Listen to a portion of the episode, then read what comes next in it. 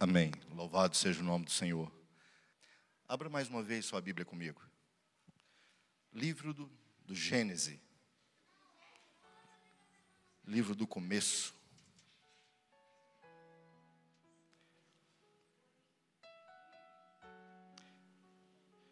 Capítulo de número 40.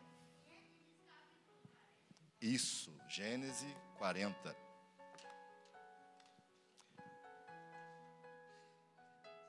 Verso. Nós vamos ler a partir do verso 1.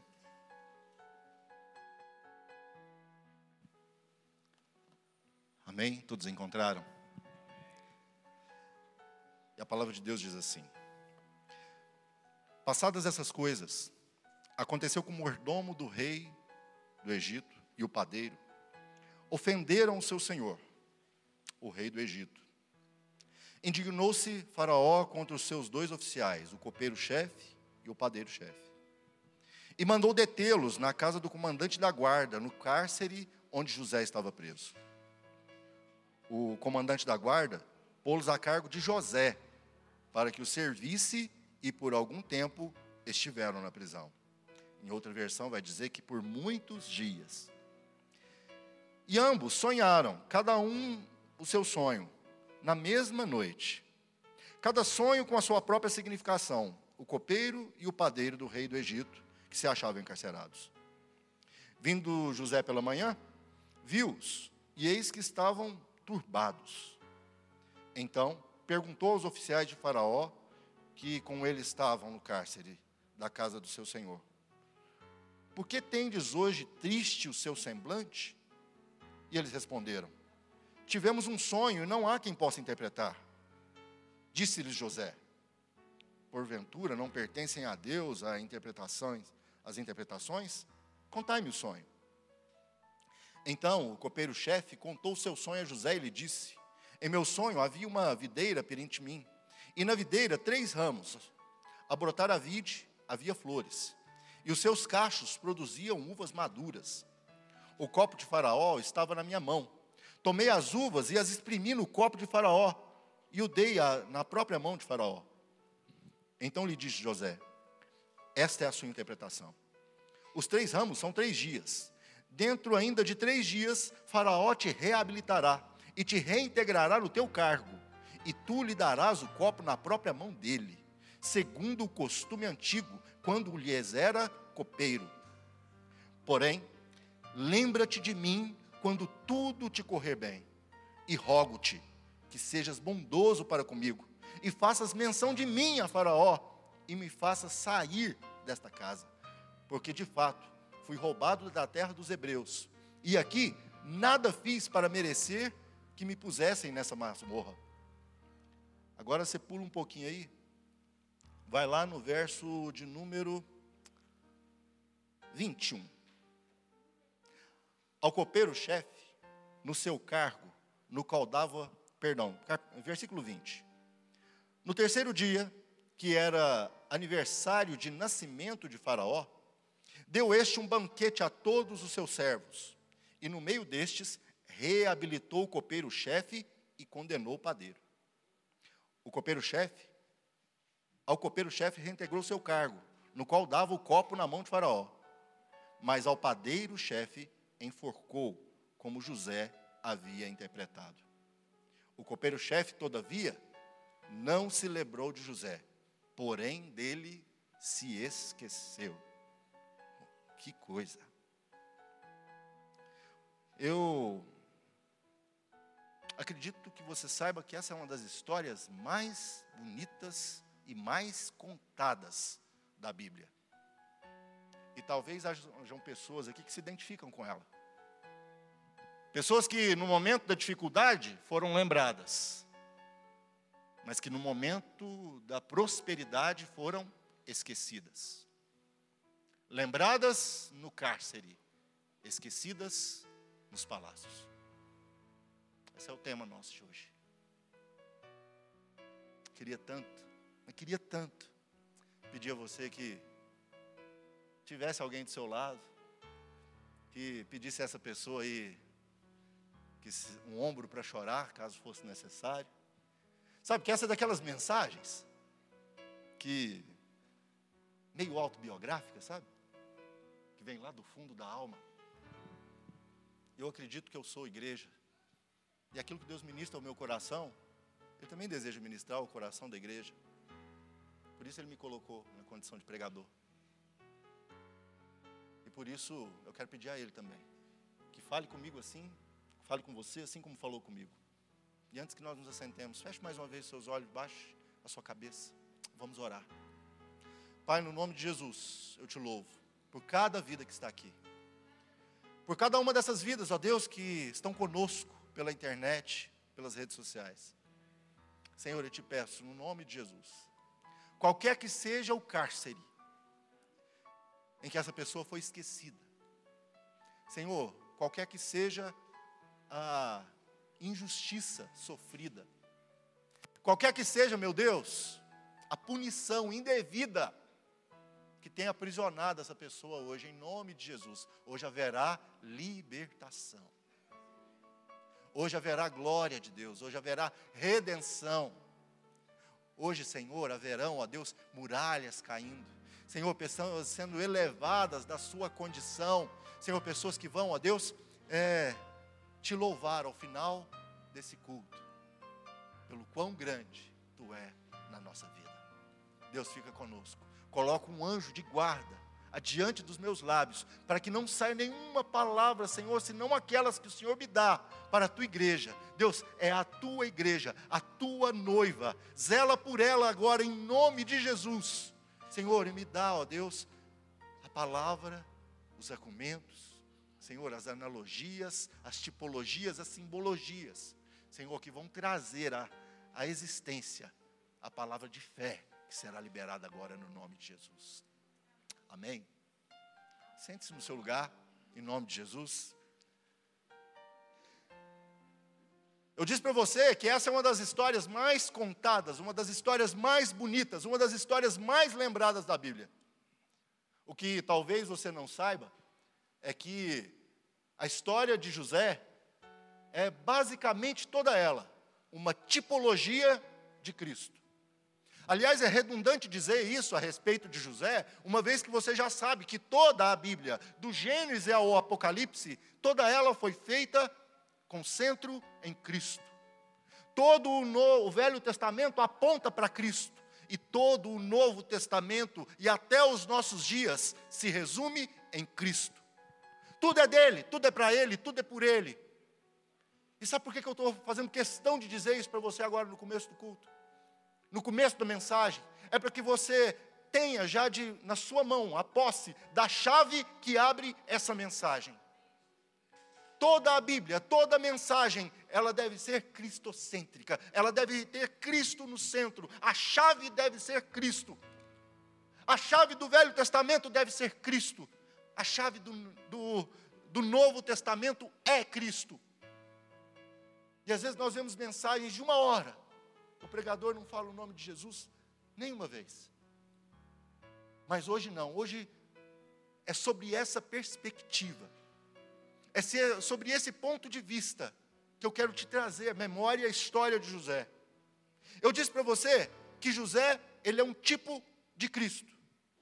É, e o tipo, ele é um modelo ele é uma representação, é algo profético no dia de hoje, que, que é tomado profeticamente no dia de hoje para representar algo maior, algo melhor no futuro.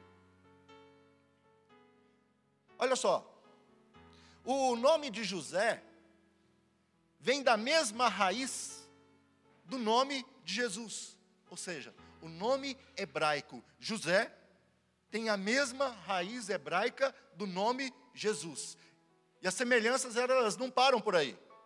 José, ele era filho de Jacó, ao qual Deus chamou de Israel. Você se lembra da história? Jacó teve o seu nome trocado e passou a se chamar Israel. E hoje a nação de Israel se chama Israel por causa de Jacó.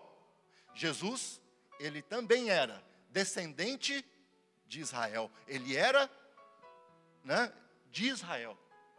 Filho de Israel. José, ele foi enviado por seu pai aos seus irmãos.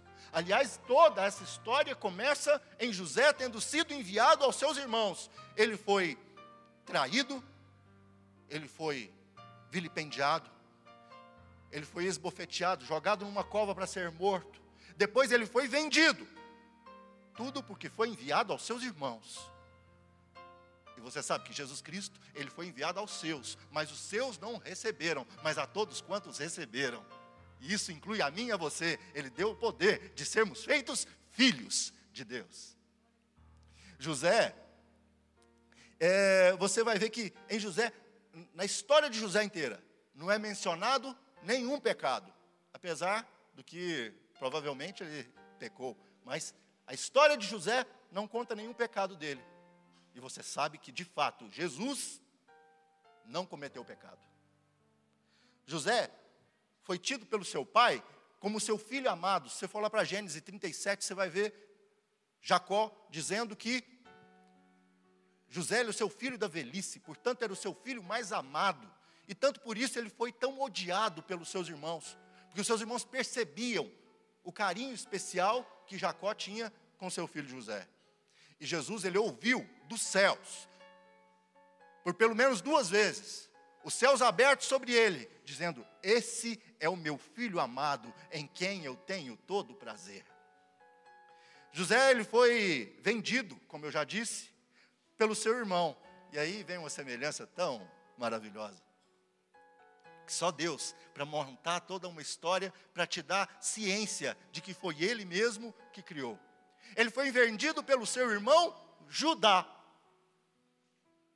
E Judá é a forma hebraica do nome grego Judas, que vendeu Jesus por 30 moedas de prata. Você conhece a história.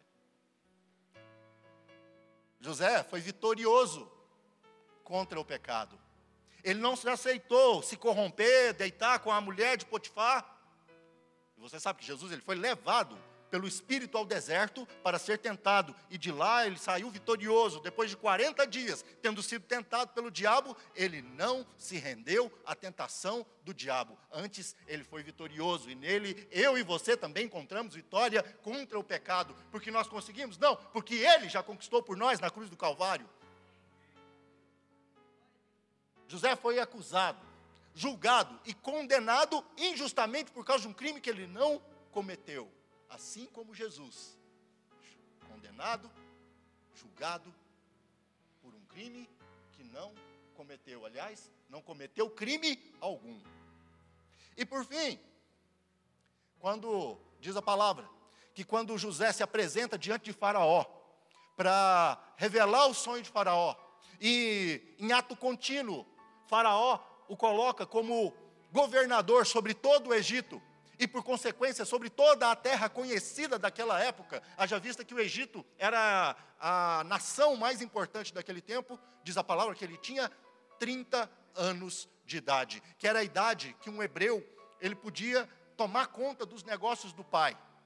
E você sabe que Jesus Cristo, quando iniciou o seu ministério público, ele tinha 30 anos de idade. É sob essa ótica, é sob essa perspectiva que eu quero abordar essa história com você. É sobre essa chave de Cristo entrando na história, porque talvez você não entenda por que, que, ele, que foi necessário a José sofrer tanto. E até acredito que, ultimamente, você tem ouvido muitas mensagens nesse sentido. Por que o povo está sofrendo tanto? Por que dessa pandemia? E aquelas mensagens altruístas, falando sobre a coletividade, parece que tudo parou, todos os seus problemas acabaram, é só Covid. É assim? Claro que não. Você continua tendo problema na sua casa de relacionamento? Alguns até aumentaram, né? Porque o marido não sai de casa mais. Você tem problema na hora que chega a conta para pagar? Você tem problema com seu filho que chega te afrontando, achando que é alguém? Agora eu não preciso mais do meu pai. Agora eu não preciso mais da minha mãe. Sou adolescente. Você tem problema dessa natureza? Sabe por que eu acredito que temos? Porque a Bíblia diz que enquanto nós estivermos aqui, nós vamos ter aflições. Mas o melhor é que Jesus garante que ele venceu o mundo, portanto, nós vamos vencer também. É para isso que eu estou aqui nessa noite. Eu quero falar para você que a mensagem de hoje não é uma mensagem coletiva, mas é uma mensagem para você. É uma mensagem única, pessoal, personalizada. É Jesus comunicando com o seu coração. Ele veio entregar para você aquilo, aquilo que de fato você veio buscar. Não é uma mensagem que vai coletivizar, que vai relativizar a sua história. Não, é uma mensagem que vai interpretar a sua história. Sabe por quê? Porque a sua história se relaciona com a de Cristo. Você só pode estar aqui porque Cristo um dia fez um sacrifício por mim por você. Se não fosse assim, você não estaria aqui. E aí, quando eu conto sobre a, a história de José, sobre a perspectiva de Cristo, é impossível a gente não se identificar. E é sobre isso que eu quero falar com você essa noite.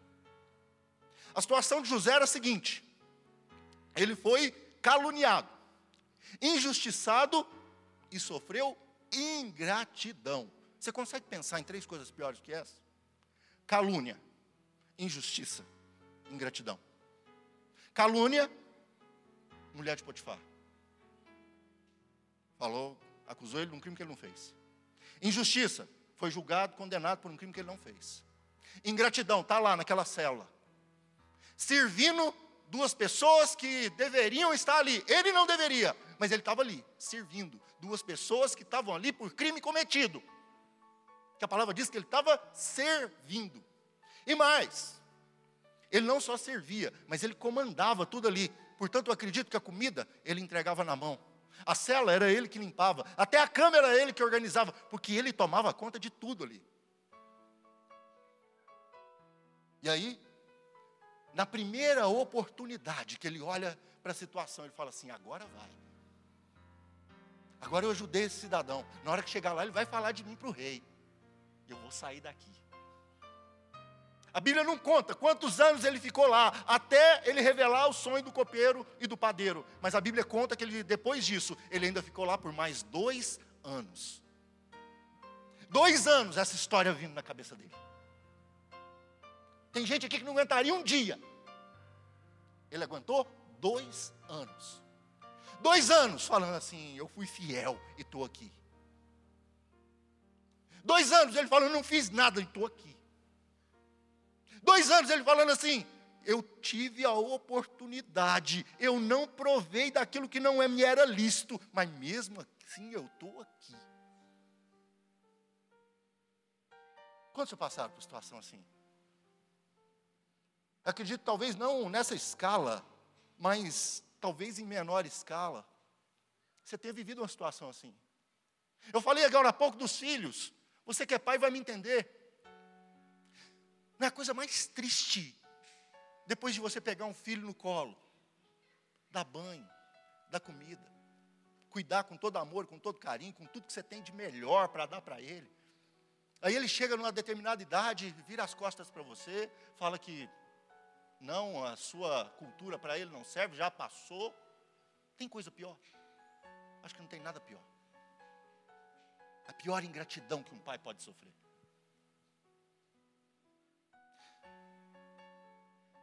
Você já sofreu por causa do Evangelho? Paulo sofreu por causa do Evangelho. Diz a palavra que ele foi açoitado, apedrejado, naufragou, tomou picada de cobra foi rejeitado, humilhado, sabia o que era viver com pouco, passando necessidade, mas também sabia o que era viver com muito. Já passou algo assim por causa do Evangelho? Quantos não são os nossos irmãos missionários lá na China que estão passando por isso? Não podem sequer se reunir. Nenhum culto online como esse que nós estamos assistindo aqui, que você está assistindo aí na sua casa, eles podem. E assim, a condição de muitos que estão aqui, muitos que estão nos assistindo, muitos que estão por esse mundo afora. Mas eu quero te dizer, assim como Deus fez na vida de José, Ele é capaz de fazer na minha e na sua vida. Porque, olha, mesmo em meio a toda dificuldade, mesmo em meio a toda desgraça que aquele homem podia estar vivendo, Deus ali, Ele lhe concedia graça. Como assim, Valdir? Ele foi preso, mas foi preso para trabalhar na casa de Potifar, foi trabalhar na casa de oficial. E não só trabalhar na casa de oficial, mas ser chefe de toda as pessoas que trabalhavam ali. Foi acusado injustamente, mas foi acusado injustamente para ser chefe lá na cadeia onde ele estava preso. E Deus dava graça para José onde ele passava, onde ele passava, ele prosperava. E não foi diferente quando ele chegou no palácio, se tornou governador. Então, a princípio, eu já quero dizer para você: talvez toda essa dificuldade, todo esse sofrimento que você tenha passado hoje, seja só um preparo para algo muito maior que Deus deseja te entregar. Sabe, a gente tem essa cultura, clichê, de dizer que Deus não demora, Ele está só caprichando. Isso é clichê, eu sei que isso não resolve o seu problema, sua necessidade é para ontem. Tem certas coisas que são para ontem. Só que eu tenho que te dizer que muitas das coisas que nós precisamos hoje, a nossa estrutura não é suficiente. Coisas que nós almejamos hoje, a nossa estrutura não é suficiente para aguentar. E muitas vezes é necessário que Deus prepare a nossa estrutura, nos forge.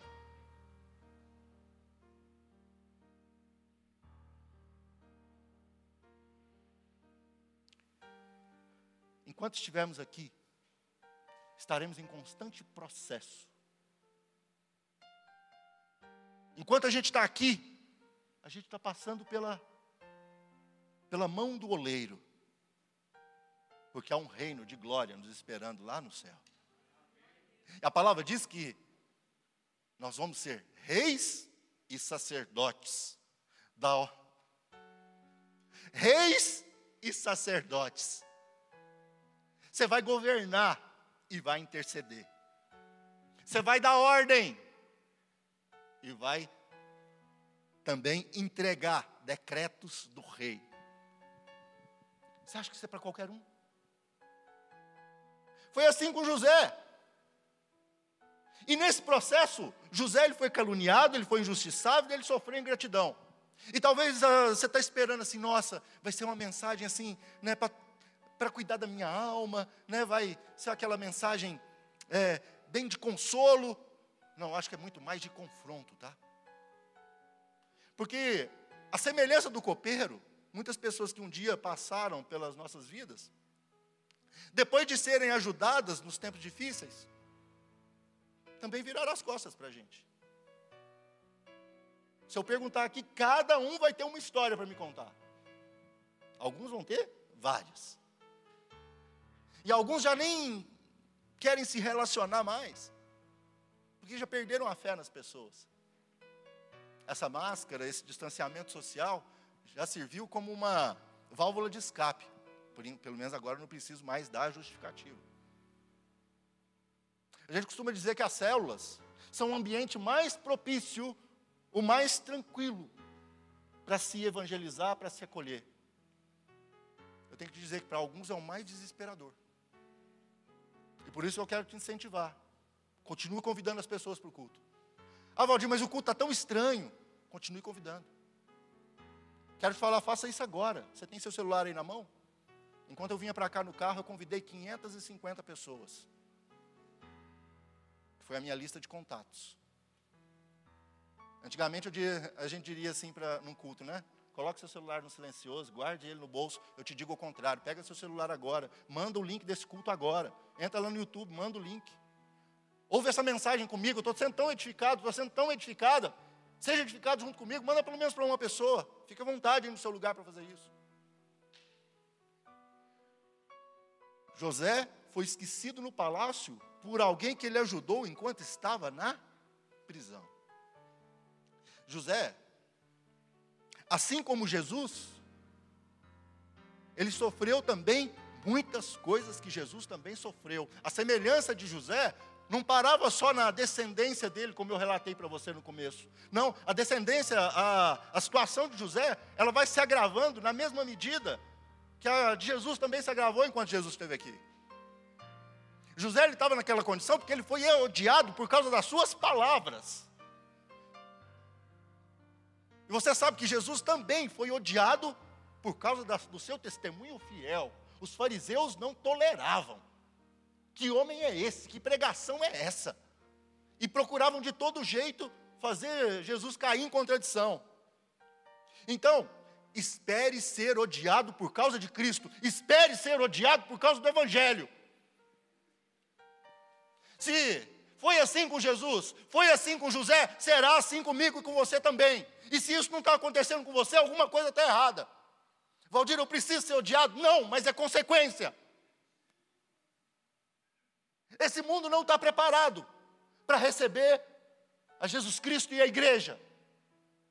A palavra diz que aqueles que odeiam, que nos odeiam, primeiro odiaram Jesus. O problema do mundo não é com Deus. Você fala de Deus para as pessoas, as pessoas aceitam. Todo mundo tem uma referência de Deus. Verdade ou não? Para uns é Jeová, para uns é Alá, para outros é uma força superior, mas todo mundo tem uma referência de Deus. O problema do mundo é com Jesus. Começa a falar de Jesus para você ver. Se daqui a pouco não vai surgir uma Maria. Começa a falar de Jesus, daqui a pouco não vai surgir um Buda. O problema do mundo é com Jesus. E se odiaram Jesus, se até hoje odeiam Jesus, Valdir, mas ninguém odeia Jesus, presta atenção para você ver. Se odiaram Jesus, também vão nos odiar. Então prepare para ser odiado.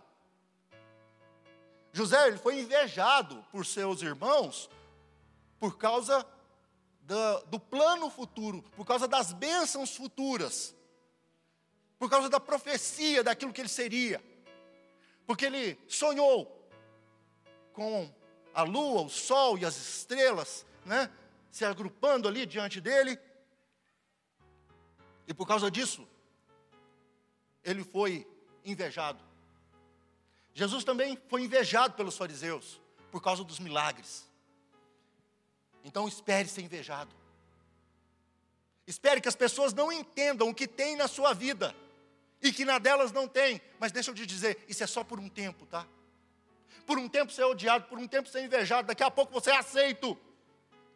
E à medida que você aceita, Jesus Cristo também está sendo aceito, porque essa é a obra de Deus na minha na sua vida. Aquilo que Ele faz na minha na sua vida não é para ficar para você, é para compartilhar com outros. E à medida que Ele vai fazendo isso na sua vida, você é aceito. Daqui a pouco eles aceitam Jesus que você prega. E aceitando Jesus que você prega, eles também recebem aquilo que você tem recebido, a glória que você tem recebido, e se tornam um com você, assim como se tornam também um com Cristo.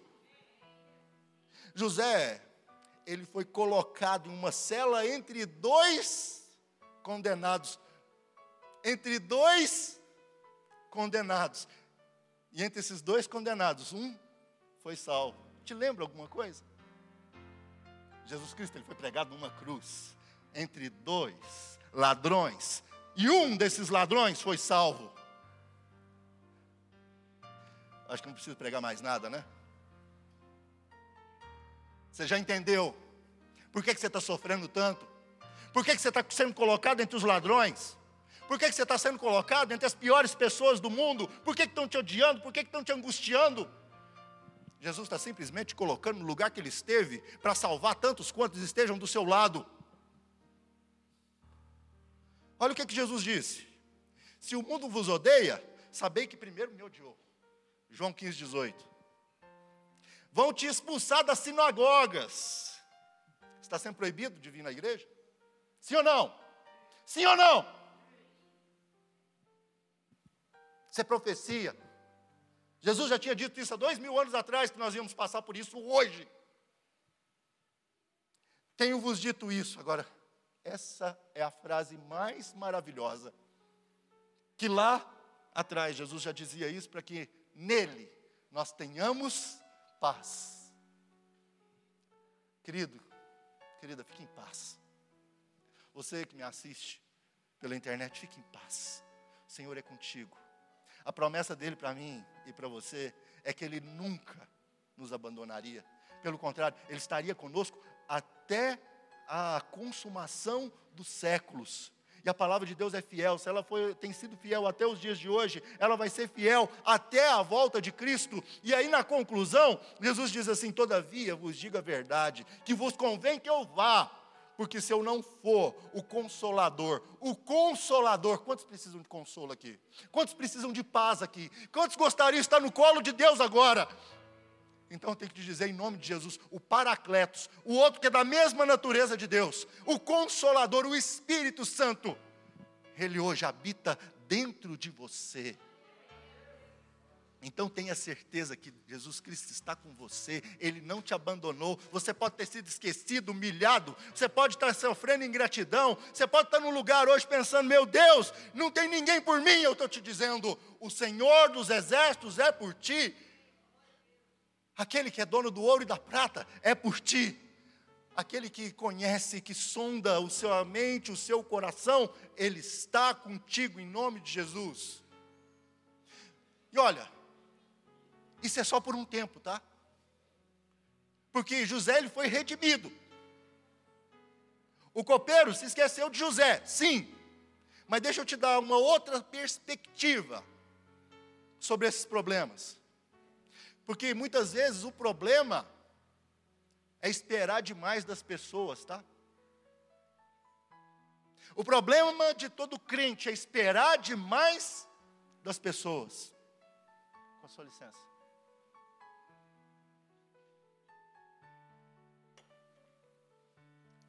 Veja comigo se não é assim.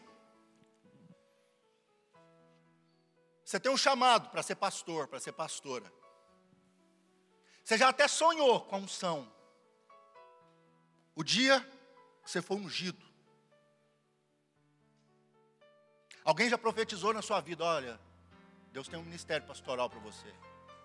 Deus tem um chamado na sua vida. E aí você senta numa cadeira e fica esperando. A unção já está sobre você, mas você está esperando. Aí alguém te pergunta: está esperando o quê? Está esperando a ordenação de um homem. Está esperando alguém vir colocar a mão na minha cabeça. Está esperando alguém me trazer aqui na diante do púlpito, na frente da igreja, e falar: oh, agora é pastor.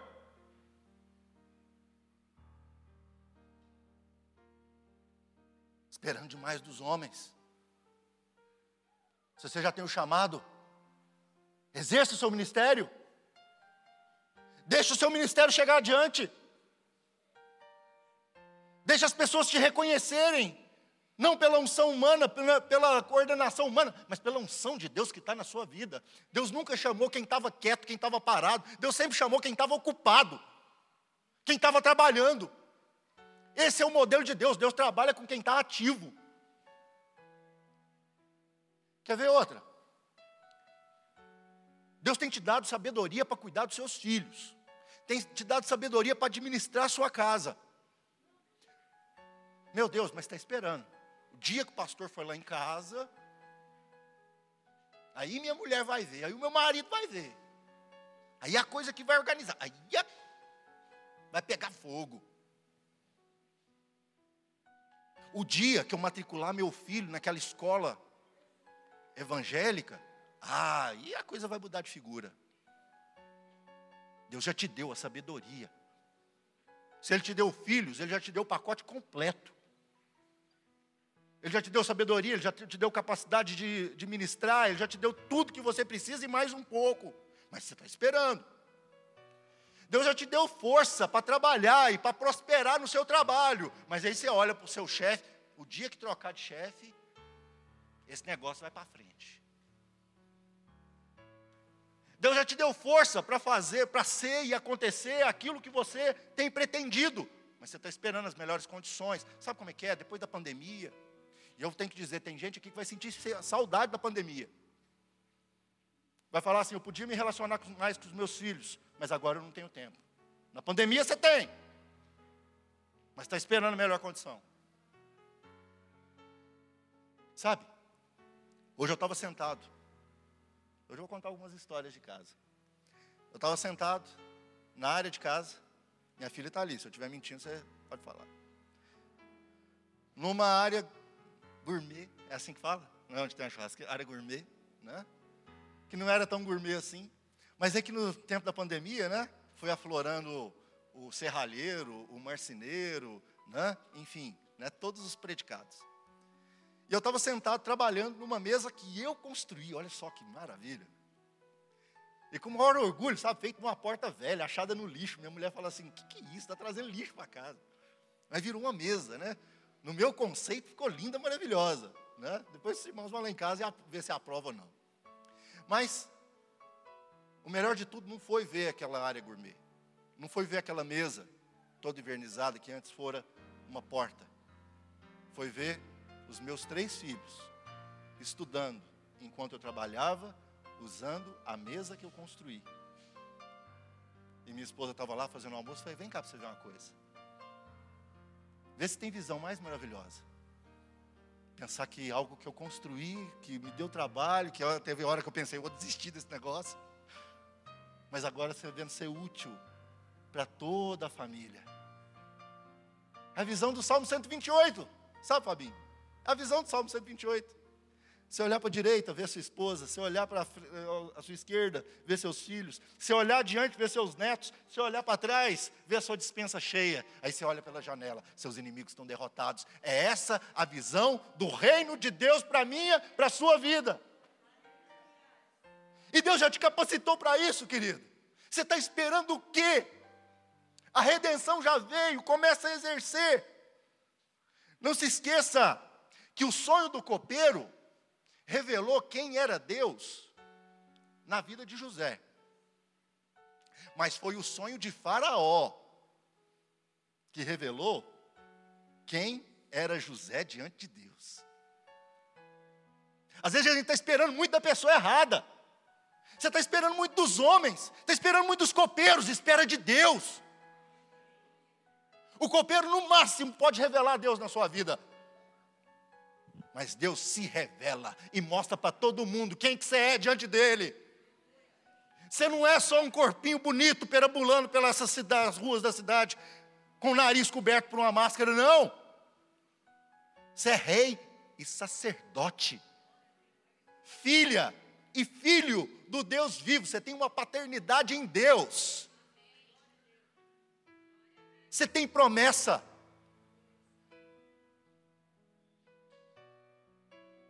Minha filha, acho que eu vou precisar daquele recurso que a gente trouxe.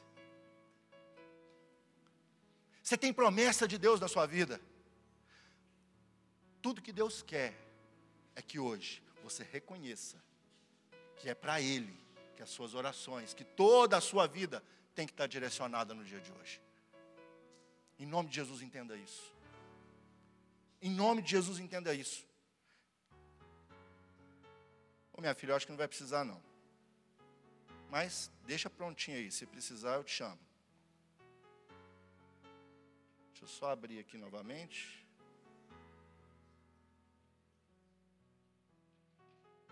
Ótimo. Tecnologia às vezes dá um, um sustinho na gente. E ao final, tudo foi colocado nas mãos de José. Assim como tudo foi colocado nas mãos de Jesus. José, ele ganhou um nome. José, ele ganhou uma posição. Jesus ganhou um nome que estava acima de todo nome, que está acima de todo nome. Ele ganhou uma posição no céu. Não existe ninguém acima dele. E a promessa dele para mim e para você é que nós vamos estar com ele na posição de glória que ele conquistou para mim e para você. E sobretudo, José ele também guardou o seu coração, tá? E a palavra diz lá em Provérbios que de tudo que se deve guardar, guarda o seu coração. Como é que eu sei disso? Analisa comigo.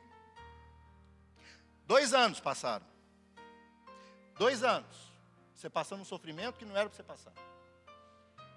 Dois anos. Você remoendo aquela ingratidão, aquela mágoa, não seria de se admirar se ele chega lá diante de Faraó e fala assim: agora, depois de tudo que eu passei, vocês me chamam aqui?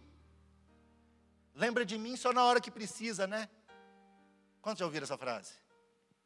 Quantos já proferiram essa frase? Você vê, a gente não está satisfeito com nada, presta atenção. Quando ninguém lembra, ninguém lembra de mim. Aí quando alguém lembra, ah, lembra só quando precisar. Deixa eu te falar um negócio para você. A melhor coisa que existe na terra é você ser lembrado quando alguém precisou de você. Quando alguém lembrou que você faz alguma coisa bem. Não é assim, Fabinho? Quando alguém lembra de você que sabe que você é um bom músico. Não é assim, Maria Eduarda? Quando alguém lembra de você, porque sabe que você tem um bom ouvido, você sabe ouvir bem. É assim.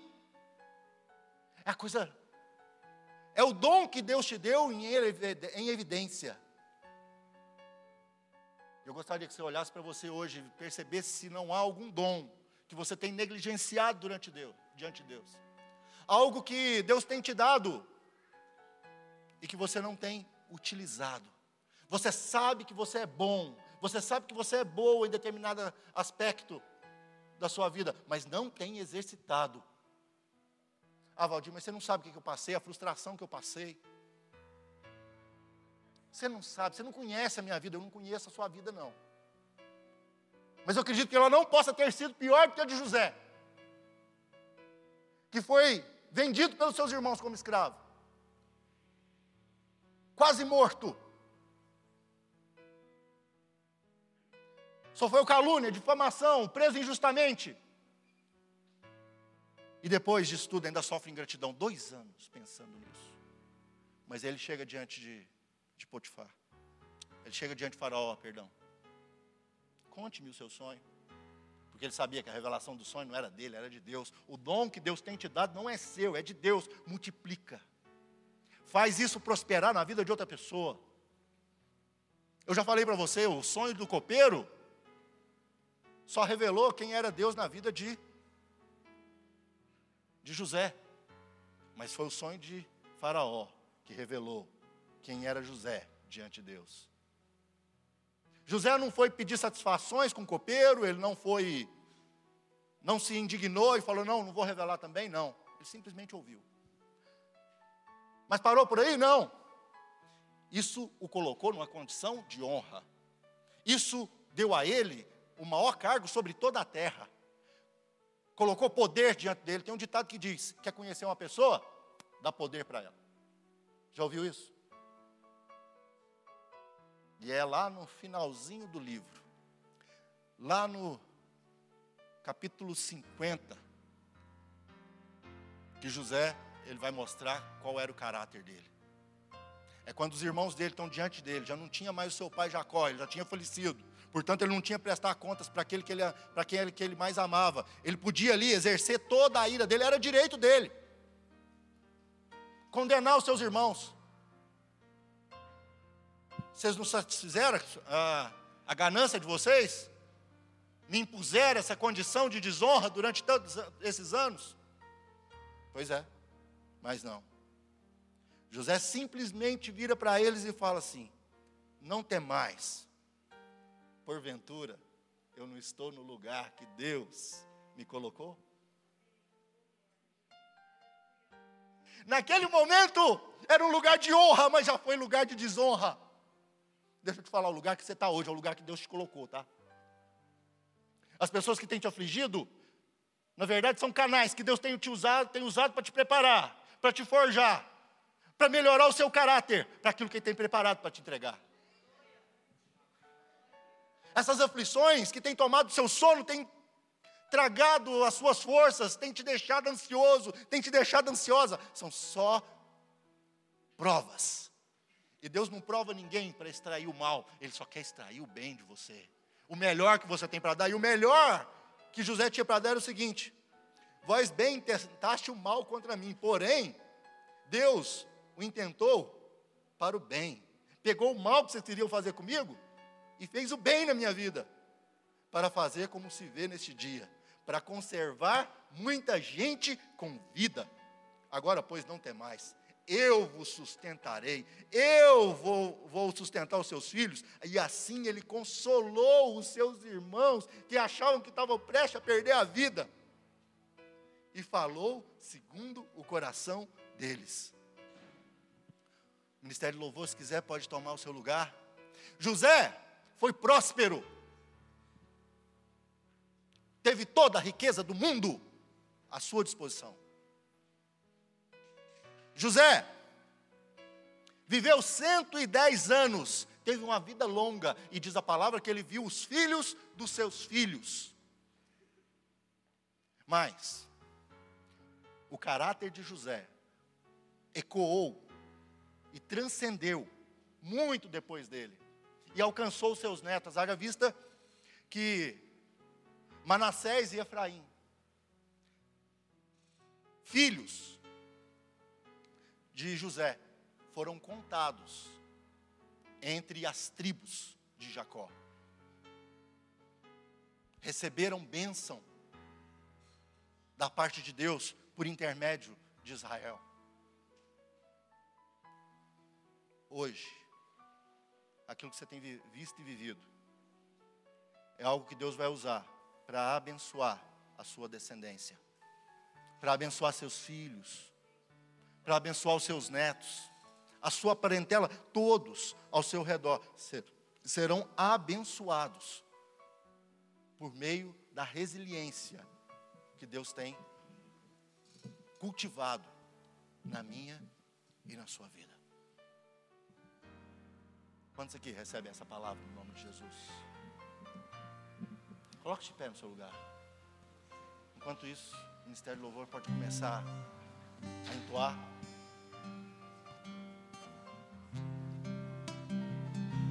Vou pedir para tirar a música de fundo para mim, por favor. Enquanto isso, o Ministério do Louvor começa a ministrar. Nós estamos no final desse culto.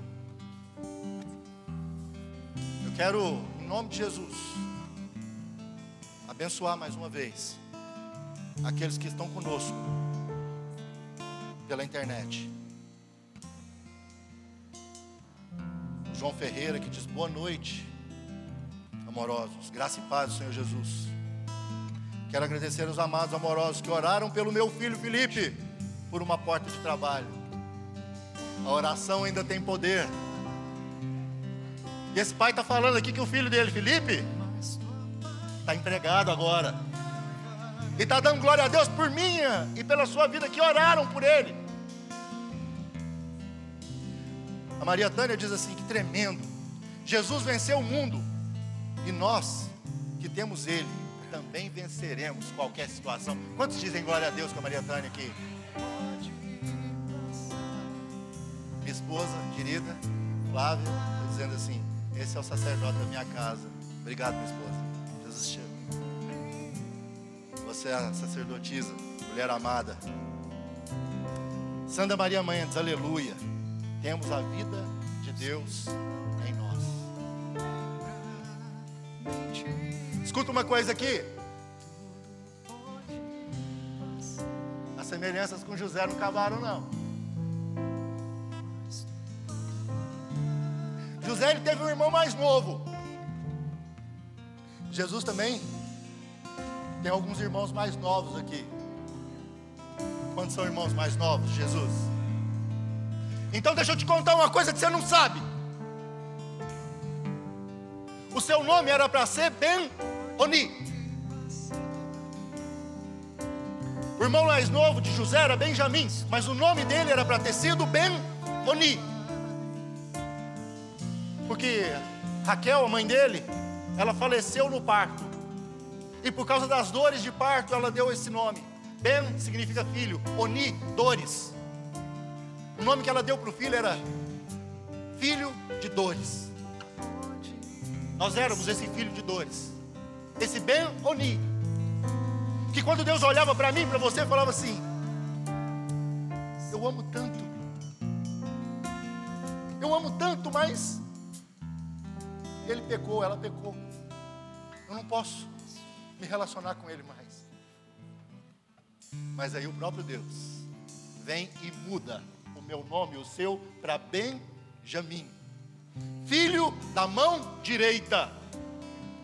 Ben, filho. E a mim, mão direita. A mão direita é a mão forte, a mão que sustenta. Sabe alguém quando está caído? Você não levanta com a mão esquerda, a mão esquerda é mão, mão fraca, não é? Isso não é sem contar os canhotos, mas a mão, a mão direita é a mão da força, é aquela que te sustenta, é aquela que te levanta, é aquela que te põe de pé. O seu nome hoje é Benjamim, filho da mão direita filho da mão forte, é a mão poderosa do Senhor que te sustenta, é a mão poderosa do Senhor que te dá vitória. E é disso que nós estamos falando aqui hoje. Eu não sei qual foi o problema que você trouxe para cá hoje, mas em nome de Jesus, Erga sua mão bem alta onde você está. Você que assiste pela internet, erga sua mão também em ato profético. Agora fecha e aperta a mão de Deus. Ele está te segurando, Ele está te dando vitória. Ele está agora te sustentando. Ele promete para você: Eu não me esqueci de você. Pode todo mundo ter esquecido, mas eu não me esqueci de você. Eu estou com você até a consumação dos séculos. Eu não te abandonarei, eu não te esquecerei. Mas tua palavra vai se cumprir. Deus de aliança, Deus de aliança, Deus de promessas, Deus que não é homem pra mentir. Tudo pode passar, mas tua palavra vai. E a palavra Posso de Jesus para você hoje é essa. Preste atenção nisso. Quando José ele reúne os seus irmãos para uma ceia, diz a palavra que a porção de Benjamim, do filho da mão direita, era cinco vezes maior do que a porção dos outros. Quem são os benjamins aqui? Cinco. Cinco significa o seguinte: responsabilidade do homem, mas também significa obra que o homem não consegue realizar sozinho. A sua porção é cinco vezes maior. A obra que você tem para realizar e que você não conseguiu realizar até hoje, Deus manda te contar eu realizo para você. Essa é a minha graça. E antes de entregar a porção cinco vezes maior, José diz ao seu irmão: Deus te dê graça. Não. Olha o que, que Deus está falando para você. Deus te dê graça. Deus te dê graça. Deus te dê graça. O Senhor é contigo. Ele está fazendo cinco vezes maior. Aquilo que você não conseguia fazer, agora Ele faz para você. Você era filho de dores mas agora não. Você é filho da mão direita, você é filho da mão forte. Toma posse disso agora em nome de Jesus. Receba no nome de Jesus. Posso enfrentar o que for, eu sei quem luta por mim.